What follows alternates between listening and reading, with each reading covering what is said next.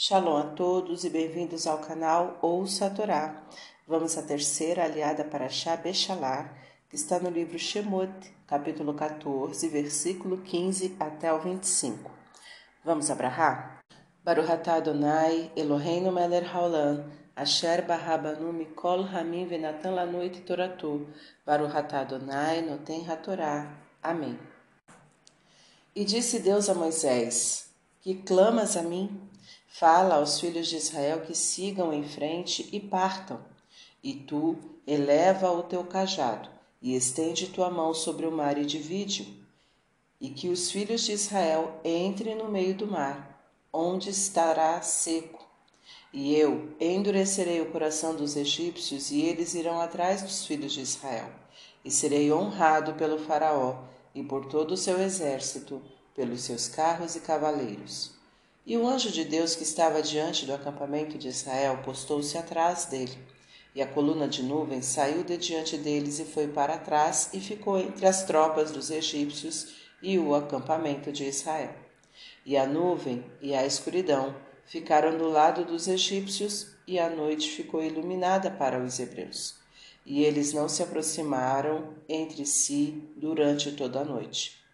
E Moisés estendeu sua mão sobre o mar e Deus enviou um, um forte vento proveniente do leste, que soprou durante toda a noite, dividindo as águas do mar. E os filhos de Israel entraram no meio do mar, na parte seca, permanecendo as águas como muralha à direita e à esquerda deles. E os egípcios perseguiram-nos, entrando atrás deles no mar seco.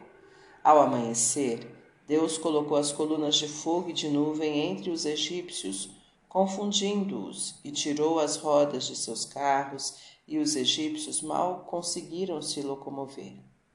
E os egípcios disseram: Vamos fugir de Israel, pois o nome está lutando por eles contra nós. Amém.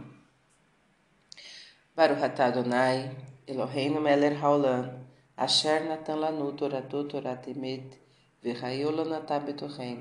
para o Ratá Adonai no Tem Hatorá. Amém. Agora os comentários da Liá. Os filhos de Israel estavam em situação desesperadora e Deus os mandou seguir em frente, pois ele os salvaria. Mesmo que estejamos enfrentando muitas dificuldades, não devemos desistir ou ficar lamentando a nossa sorte, mas sim enfrentá-las com fé Deus quer que hajamos para Ele nos ajudar. O mar simboliza o conhecimento não revelado, os potenciais não manifestados. Dividi-lo de modo a permitir a entrada dos filhos de Israel em seu interior significa introduzi-los nos conhecimentos até então inacessíveis, que se constituem nas revelações das leis divinas no Monte Sinai. Para tanto, os hebreus deveriam passar por testes de fé, o que liberaria o seu potencial de entendimento e cumprimento da vontade divina. Para podermos entender melhor as manifestações divinas, devemos estar dispostos a utilizar todo o nosso potencial no cumprimento de suas leis.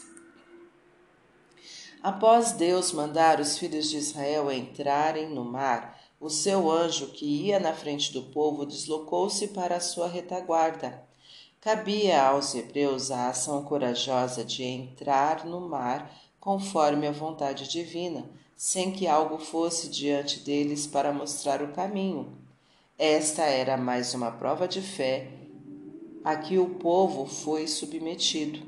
Deus pode nos submeter a provas que podemos e devemos passar com coragem para observar o nosso comportamento. Aqueles que estiverem contra os desejos de Deus encontrarão escuridão. Os que estiverem trilhando os seus caminhos permanecerão em luz. Entrar no meio do mar significa ter acesso a conhecimentos não revelados. As águas, permanecendo como muralhas à esquerda e à direita do povo, obrigava-o a seguir o caminho traçado. Quando se tem acesso a conhecimentos privilegiados, deve-se utilizá-los dentro do caminho de Deus, não se desviando para nenhum lado. Quando Deus está a favor de uma pessoa, nada poderá prejudicá-la. Não se deve atacar ou tentar prejudicar aqueles que sabidamente estão nos caminhos de Deus, estando, portanto, protegidos por Ele. Para refletir. Se você se encontrar em uma situação desesperadora, a saída é ter fé em Deus e agir conforme Sua vontade. As situações difíceis são criadas por Deus para que você possa revelar o potencial adormecido dentro de si e para que ele observe suas atitudes diante das dificuldades que a vida lhe apresenta. Não seja passivo diante das dificuldades. Se você tem conhecimentos privilegiados, deve utilizá-los para fazer o bem, nunca o mal. Para exercitar se você soubesse que seu filho roubou dinheiro para comprar um remédio importante para você, qual seria a sua atitude? Comente abaixo. Tá gostando do conteúdo do canal? Então curta, comenta, compartilha. Se ainda não é inscrito, se inscreve, ativa o sininho e fica por dentro das novidades. Shalom a todos.